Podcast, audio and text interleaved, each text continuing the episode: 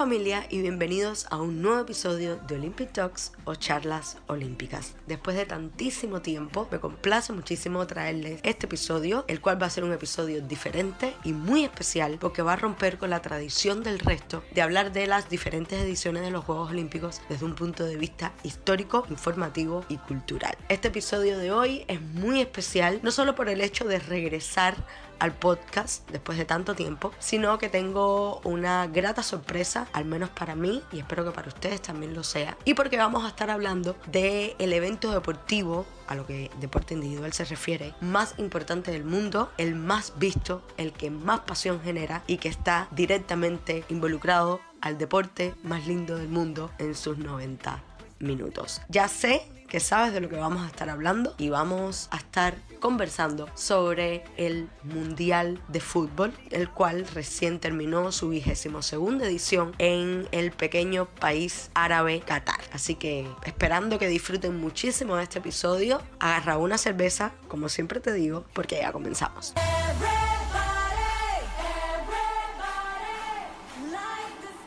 La Copa Mundial de la FIFA, también conocida como Copa Mundial de Fútbol o Copa del Mundo, es el principal torneo internacional oficial de fútbol masculino a nivel de selecciones nacionales en el mundo. Este evento se realiza, como ya saben, cada cuatro años desde 1930, siendo Uruguay su primera sede, con la excepción de 1942 y 1946, que se suspendió debido al desarrollo y consecuencias de la Segunda Guerra Mundial. Cuenta con dos etapas principales, un proceso clasificatorio en el que participan más de 200 selecciones y que no están seguidos como su fase final, la propia Copa del Mundo, realizada cada cuatro años, como ya comentamos, con una sede que se define con anticipación. Ha sido realizada en 22 ocasiones, siendo Qatar la número 22, y en la que ocho países futbolizados son las potencias mundiales históricas. Han alzado la Copa Brasil, que es la selección más exitosa, la pentacampeona mundial. Alemania e Italia le siguen con cuatro trofeos, siendo tetracampeones mundiales, y Argentina con tres, la tercera, la más reciente en este campeonato mundial, y Francia y Uruguay la han ganado dos veces. Aunque con Uruguay existe la polémica al llevar cuatro estrellas en su uniforme, porque dos de ellos son títulos olímpicos. Antes de que se empezara a realizar la Copa Mundial, el fútbol tenía como evento más importante lo que eran los Juegos Olímpicos, al ser un deporte que aún hoy es parte de los Juegos Olímpicos, pero la verdad es que hoy por hoy la Copa Mundial es el evento más importante dentro de esta disciplina y que en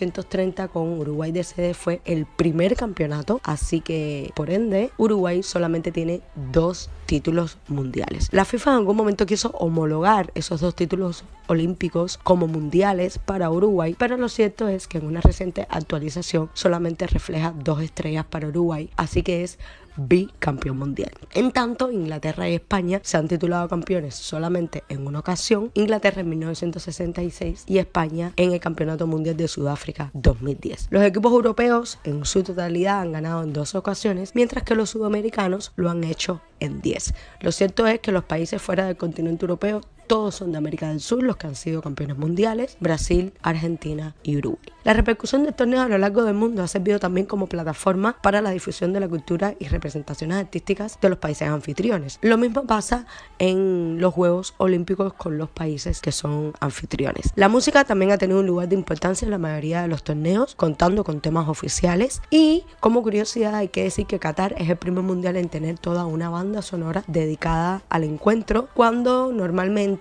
para los demás mundiales siempre han sido de una a tres canciones oficiales para acompañar el evento. Como hemos comentado, la Copa Mundial de Fútbol de Qatar 2022 es la vigésima segunda edición de la Copa y que se desarrolló del 20 de noviembre al 18 de diciembre cuando consiguió sus derechos de ser sede el 2 de diciembre del lejano 2010. Esto la convierte en la tercera vez que un torneo se disputa en el continente asiático tras las ediciones de 2002, Corea del Sur, Japón y la de Rusia en 2018. Aunque con Rusia hay que decir que solamente una de las sedes estaba en territorio asiático, ustedes saben que Rusia es un país de gran extensión, considerado una nación euroasiática, pero aún así se cuenta dentro de estos tres países asiáticos en acoger una copa. Al mismo tiempo es la primera vez que se celebra en Asia Occidental y también es la primera vez que tiene lugar en Oriente Próximo, en un país árabe y de mayoría musulmana, así como el de menor extensión territorial en acoger una copa del mundo. La mascota oficial del mundial fue la IP un cufillat animado con forma infantil, de aspecto un poco fantasmagórico y de espíritu juvenil y fue presentada el 1 de abril de 2022 en el sorteo para definir los grupos. En su traducción al español, el nombre de esta mascota significa jugador habilidoso. Al Rila es el nombre oficial del balón para el torneo. Su diseño estuvo inspirado en la cultura, gastronomía, arquitectura, embarcaciones icónicas y la bandera catarí. Como ya saben, el campeón fue Argentina, quien derrotó en la final por 4-2 en penaltis a la entonces vigente campeona del mundo Francia, luego de haber empatado en tiempo extra 3 3. De esta forma se coronó campeona por tercera vez en su historia después de 36 años de espera. La última, como saben, fue en México en 1980 de la mano del grandísimo Diego Armando Maradona y asimismo se terminó con una racha de cuatro campeonatos mundiales con victoria europea, la más larga para un mismo continente desde que se desarrollan las copas mundiales. Este mundial ha sido conocido como el mundial más polémico de la historia y de eso vamos a tener una pequeña sección dedicada solamente a hablar de estas polémicas un poco para que ustedes puedan entender el porqué de todas estas cosas negativas alrededor de Qatar 2022 desde la elección de su sede como diversos sucesos que pasaron en el desarrollo de la misma. Vamos a estar analizando y viendo un poco todas las fases del torneo con una sorpresa muy especial que estaré presentando más adelante.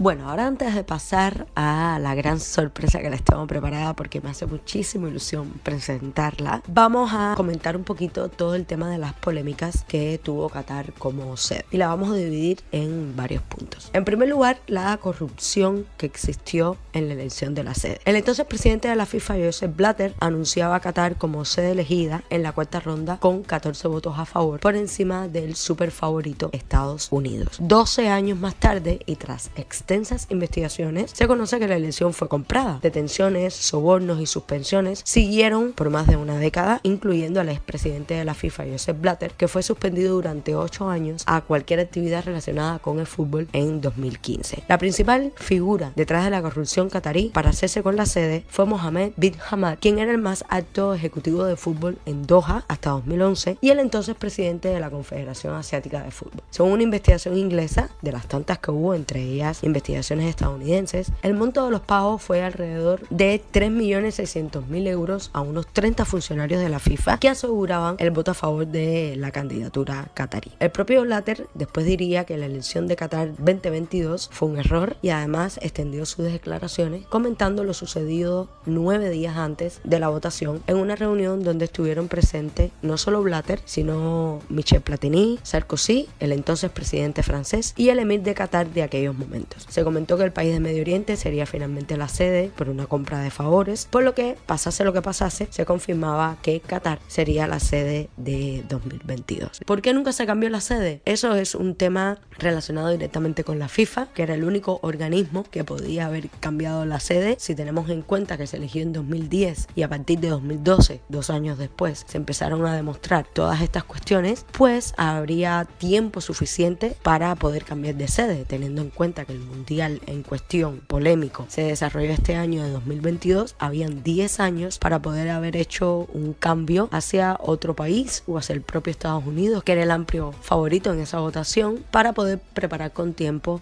el mundial. Otra de las cuestiones polémicas fue el cambio de calendario Qatar rompe la tradición de jugar los mundiales al término de cada temporada, que jugándose cada cuatro años, como hemos mencionado, en las fechas de junio y julio. Esto significó un descontento y rechazo por la mayoría de los clubes, ya que sus jugadores y principales figuras tuvieron que jugar demasiados partidos en poco tiempo durante la primera parte de la temporada, afectando, como es lógico, el rendimiento de los jugadores y lamentablemente la baja de importantes figuras por lesiones, ocasionando múltiples faltas a sus respectivos clubes y selecciones nacionales, como por ejemplo puede ser el caso del francés Pogba o el argentino Los Chelsea, entre otros, además de muchos entrenadores que estuvieron muy en contra, como el técnico Jürgen Klopp. ¿Por qué el cambio de calendario? Bueno, esto se debe a las altas temperaturas del país en los meses mundialistas tradicionales, ya que coincide con la temporada de verano en ese país, donde el promedio de las temperaturas son de 37 grados Celsius, siendo el mes más caluroso julio, donde tradicionalmente se celebran las últimas jornadas del mundial y que tiene temperaturas de más de 40 grados, lo que hace que los clubes locales entrenen de noche y que la Liga Nacional se celebre en los meses opuestos al resto de las ligas. Sin embargo, a pesar de ser temporada invernal, y lo digo entre comillas, en Qatar, sigue teniendo temperaturas altas, unos 30 grados, lo que hizo que se implementara un sistema de aire acondicionado para evitar los golpes de calor. Y esto nos lleva a la tercera polémica relacionada a la sede.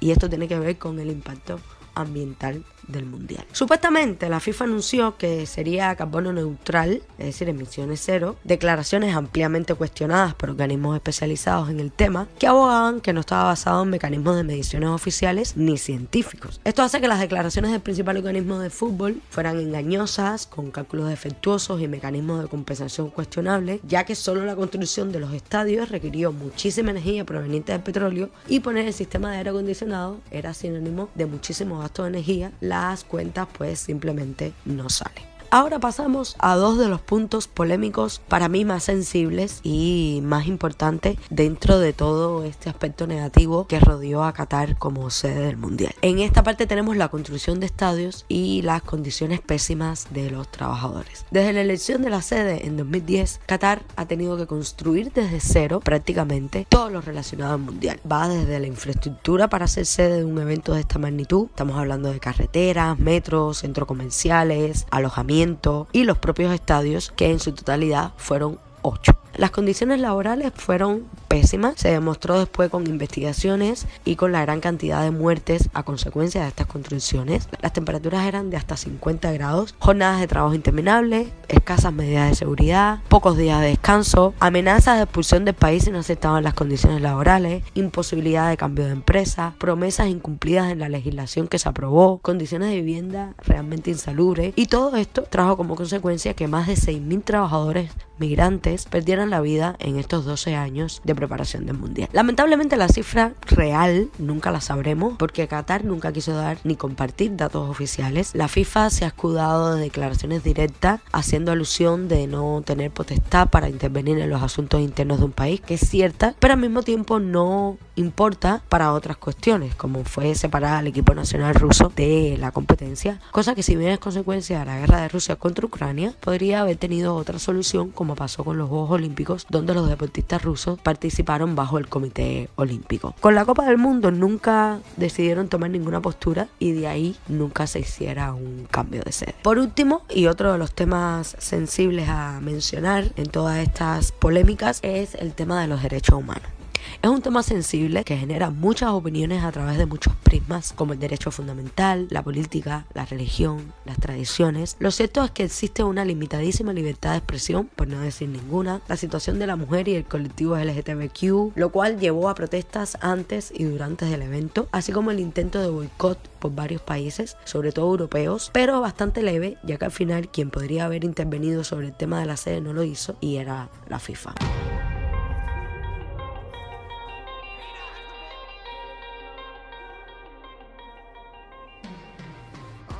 Y bueno, una vez visto todo el tema de un poco histórico de las Copas Mundiales en general, de hablar de Qatar como sede, de ver un poco todo lo relacionado con las polémicas en torno al evento en este país, pues ha llegado el momento de presentar la sorpresa que les tengo preparada, sobre todo porque vamos a pasar a hablar y analizar todas las fases del torneo. Me complace muchísimo decirles que en este episodio me va a estar acompañando un colega de la universidad de cuando estudiaba en Cuba, amigo que estuvimos hablando durante el desarrollo de todo el torneo y que finalmente, teniendo en cuenta que la votación en el perfil de Instagram del podcast ganó para hacer este episodio, pues yo lo invité a ser parte del mismo y él felizmente aceptó. Así que démosle la bienvenida, una calurosa bienvenida a mi colega y amigo Eduardo. Por favor, preséntate a todos los que nos escuchan y bienvenido. Sí, muy buenas a todos y todas que escuchan hoy Olympic Talks en su edición especial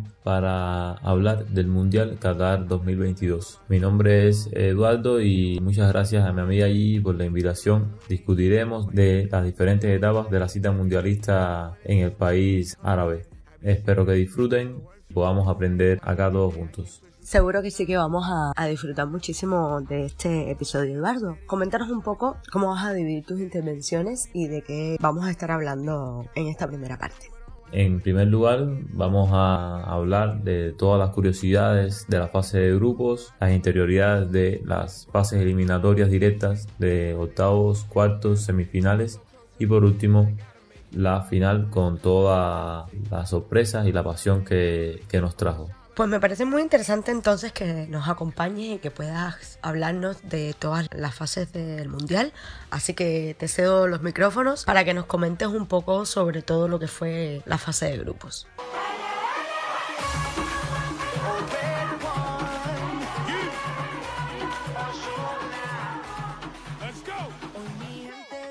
Las 32 selecciones clasificadas disputaron la fase de grupos divididas en 8 grupos de 4 equipos. Enfrentamientos directos tuvieron lugar donde cada equipo tuvo que enfrentar tres partidos. Hablemos ahora de las curiosidades de esta fase de grupos. A y B quedaron encabezados por Países Bajos y Senegal, e Inglaterra y Estados Unidos respectivamente. Se puede decir que no hubo sorpresas. Es necesario destacar la actitud de la selección de Ecuador, que si bien no clasificó, consiguió una importante victoria ante la selección anfitriona, que puso en valor el juego de América Latina y también sacaron un empate ante la poderosa naranja mecánica, Países Bajos. El grupo C, encabezado por Argentina, digamos que comenzó con algo inesperado, con la derrota de la selección albiceleste por Arabia Saudita. Fue un duro golpe que le sirvió para la escuadra de Scaloni, donde tuvieron que aterrizar que estaban en una Copa del Mundo, que hay que ponerse y amarrarse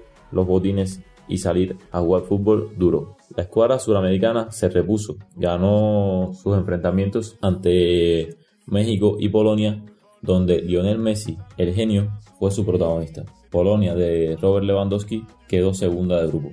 El grupo D de la campeona del mundo de 2018, Francia, tenía como favoritos a la escuadra de Champs y Dinamarca. No obstante, las dos victorias de Australia ante Túnez y Dinamarca la colocaron como segunda de grupo después de Francia.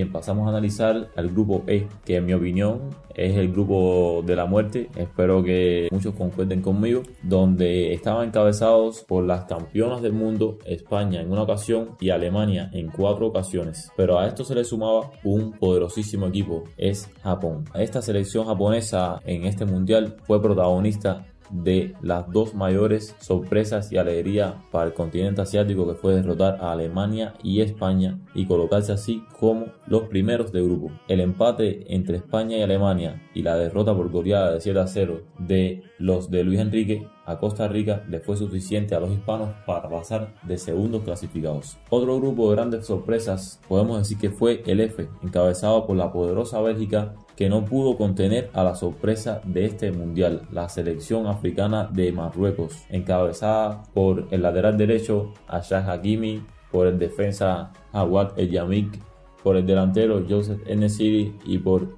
el gran mediocampista Amrabat, quienes vencieron a Croacia de Luka Modric y también vencieron a la poderosa Bélgica. Los de Martínez quedaron eliminados y Marruecos con dos victorias y un empate, quedaron consagrados como primeros de grupos, seguidos por la subcampeona del mundo 2018, Croacia. El grupo G de la poderosa Brasil y Suiza no arrojó nada más que lo que esperábamos, un dominio casi absoluto de la canariña que solo se dio ante Camerún en el último partido.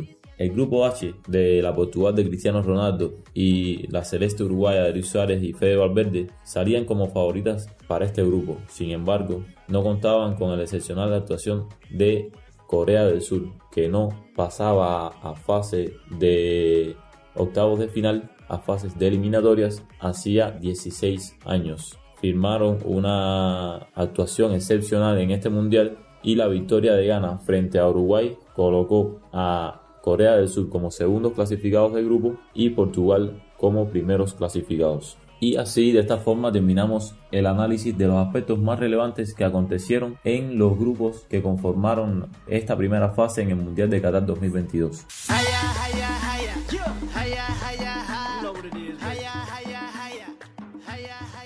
Muchísimas gracias Edu por este análisis de la fase de grupos que tuvo el Mundial de Qatar 2022. Efectivamente, concuerdo contigo en muchas de las cosas que has dicho, sobre todo que potencias de fútbol como Alemania y Uruguay quedaran fuera de la fase de grupos, incluyendo también Bélgica, por supuesto, que hubo selecciones de las cuales no se esperaba nada y tuvieron una fase de grupo maravillosa como pueden ser las asiáticas Japón y Corea del Sur, aunque después quedarán en el camino. Y sin duda creo que la mayor sorpresa y para mí el equipo revelación, estaremos viendo eso más adelante, es la selección de Marruecos. Creo que hizo un, un mundial fenomenal, pero quisiera que me hablaras un poco del análisis que se puede sacar de toda esta fase. En primer lugar, la eliminación de las campeonas del mundo Alemania y Uruguay. La clasificación en primer lugar de grupo de la selección africana de Marruecos. Otro elemento muy importante que podemos sacar también es las polémicas arbitrales que se dieron en partidos tan importantes como de Argentina y México y también de Uruguay y Ghana pero el aspecto más importante de la fase de grupos que en mi opinión dejan estos partidos es el nivel cada vez mayor que han alcanzado selecciones que en primera instancia pensaríamos que eran más débiles ante las selecciones clásicas que generalmente disputan un mundial. Actuaciones como Marruecos, selecciones de Corea del Sur, la selección de Japón han demostrado que la internacionalización del fútbol, que cada vez más jugadores estén jugando en las ligas de alto nivel de Europa, han logrado que todos los equipos se integren y la competencia sea aún más vistosa, el espectáculo sea aún mayor y que más personas se sumen a la gran fiesta del fútbol que es un mundial.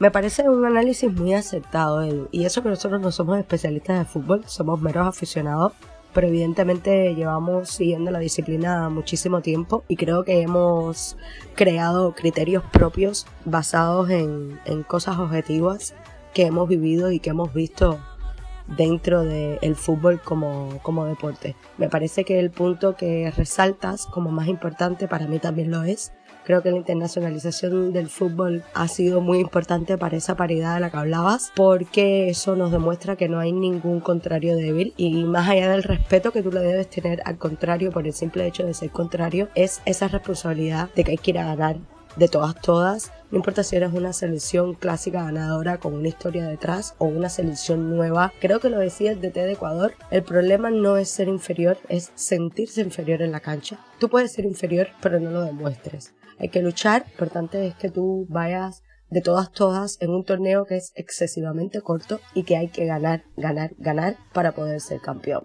Muchísimas gracias por tu análisis y creo que ahora pasamos al Mundial de verdad, ¿no? Los octavos de final. Sí, bien, ahora pasamos a analizar eh, los octavos de final, donde no lo digo yo, lo dicen los que saben, comienza el Mundial, las eliminaciones directas, donde se enfrentaron los primeros de grupo con los respectivos segundos del siguiente grupo. Y viceversa. Y así de esta manera paso a enunciar los cruces que quedaron para los octavos de final. En primer lugar Países Bajos Estados Unidos, en segundo lugar Argentina Australia, en tercer lugar Japón Croacia, en cuarto lugar Brasil Corea del Sur y por la otra llave tenemos una Inglaterra Senegal Francia, Polonia, Marruecos, España, Portugal y Suiza. Si vemos esa lista, vemos que de los ocho equipos que calificaron a cuartos de final, podemos decir que la mayoría eran los favoritos para avanzar en sus respectivas llaves de octavos. Países Bajos le ganó a Estados Unidos, Argentina a Australia, Croacia a Japón, Brasil a Corea del Sur y Portugal a Suiza.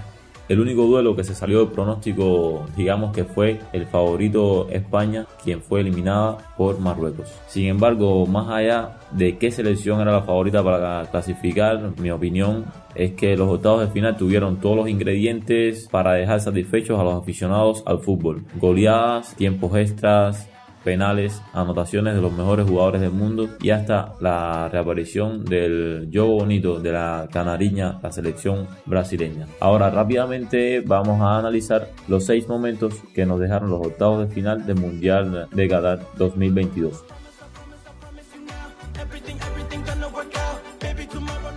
Argentina enfrentó en la fase de octavos a Australia. Cuando el partido lucía algo atascado en la parte final del primer tiempo, nuevamente apareció Leo Messi para destrabarlo. El astro del fútbol argentino recibió un pase dentro del área grande australiana y como dicta su costumbre la mandó a guardar al fondo de las redes, con un tiro colocado de zurda al palo derecho del arquero. Con la anotación, Messi llegó a nueve goles en mundiales y pavimentó el camino a la victoria de los suramericanos, que terminaron el encuentro con un triunfo bien sudado de 2 a 1. La selección, la campeona del mundo de 2018, Francia tuvo un partido, digamos, de octavos con un trámite más sencillo que el de Argentina. Si bien anotó el primer gol frente a Polonia en el minuto 44 del primer tiempo, en la segunda mitad apareció la estrella, el killer Kylian Mbappé, para terminar en la clasificación con un doblete de gran factura. El marcador final terminó 3 a 1 gracias a un gol de penal de Robert Lewandowski que fue repetido y que le supo bien debido a que fue su segundo gol en mundial y posiblemente su último. Con sus dos goles en octavos, Mbappé también llevó a nueve anotaciones en mundiales. Brasil, que había tenido un mundial aceptable, como habíamos abordado cuando estábamos hablando de la fase clasificatoria, de la fase de grupos, Corea del Sur fue su rival en octavos de final y por lo tanto la canariña partía como favorita aunque pocos imaginaron que el triunfo llegaría con toques que no se veían y se extrañaba ver a una selección brasileña que enamorara con su fútbol, que tocara el balón como lo hicieron los comandados por Neymar, de lo que se conoce en el mundo entero como el yo bonito de las cinco veces campeona del mundo Brasil. En este caso ahora vamos a analizar los primeros tiempos extra y penales del mundial. Una de las llaves más equilibradas de octavos de final fue el partido Croacia contra Japón. Una Japón que venía crecida de eliminar a Alemania y de dejar a España como segunda de grupo. En este caso, Croacia, segundo lugar del grupo F, vino de menos a más desde que inició la Copa y para octavos ya se parecía más a la selección subcampeona del mundo en el Mundial de 2018. Japón anotó 1 a 0 en el minuto 43 del primer tiempo, pero Croacia empató al minuto 10 de la segunda mitad y tuvimos los primeros tiempos extra del Mundial. Sin embargo, nada se movió en esos 30 minutos añadidos hasta que llegaron los penales y una actuación fenomenal del portero croata Livakovic le dieron la victoria a su selección. Ahora bien, uno de los platos fuertes de, este, de estos octavos de final, no sé si y estará de acuerdo conmigo. En mi caso también me, identificaba con la selección española eh, con el segundo, segundo lugar. Fue el caso de la eliminación por la selección africana de Marruecos. El conjunto europeo y su similar africano tuvieron un, un duelo muy disputado y de mucha fricción. Si bien España dominó con 7 tiros al arco y 72% de posesión del balón, nunca pudo hacerse presente en el marcador. Marruecos tampoco pudo anotar en los tres disparos a portería que lograron el partido. Con ello los tiempos extras y como todos igual los penales. Los españoles fallaron tiros muy inesperado este partido y Marruecos avanzó hacia la siguiente fase.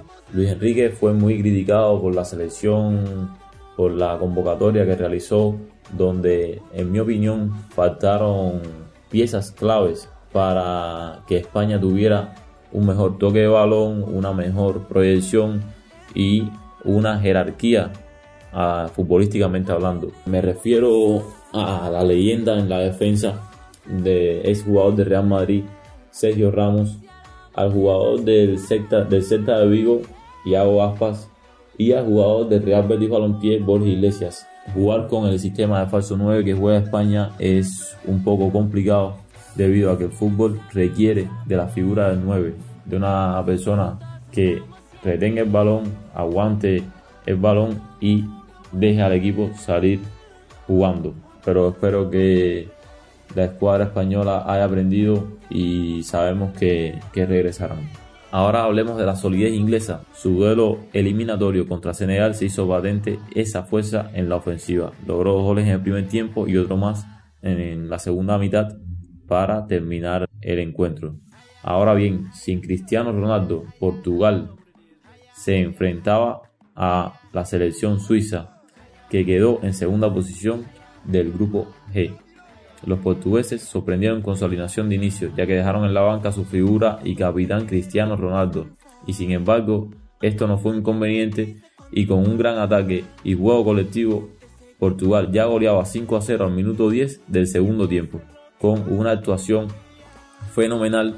Cristiano entró 28 del segundo tiempo cuando los suizos habían metido el 5 a 1, lo que se conoce como gol del honor y de esta forma tenemos a los clasificados a los cuartos de final que también trajeron sorpresas y mucho fútbol.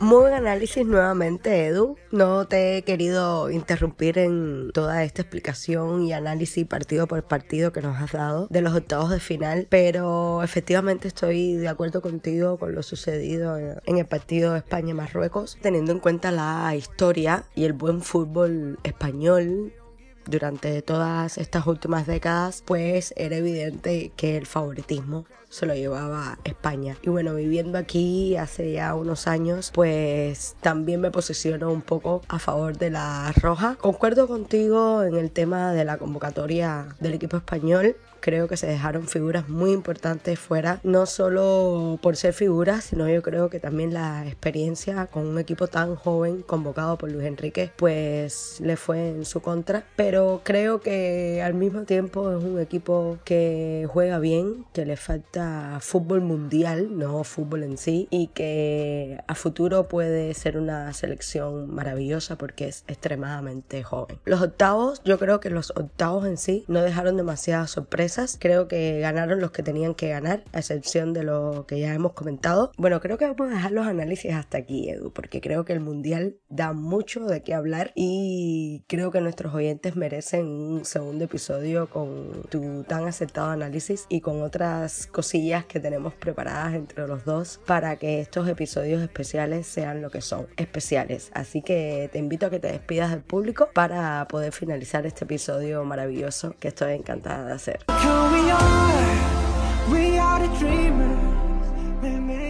Sí, muy bien amigos, y de esta forma termina el primer episodio del análisis de la cuestión organizativa, las curiosidades y las interioridades de la fase de grupos del Mundial Qatar 2022. Espero que lo hayan disfrutado, los esperamos en el segundo episodio que como decía allí es donde comienza la verdadera pasión, donde comienza el Mundial. Hasta pronto. Y con esto hasta pronto cerramos el episodio de hoy, pero dejamos la cita marcada para el siguiente, para seguir hablando de Qatar 2022. Te recuerdo que todo perfil en Instagram, donde siempre, siempre dejo información extra de cada uno de los episodios y alguna que otra cosilla relacionada con este apasionante mundo que es el deporte. Mi nombre es Giselle y te mando un beso enorme.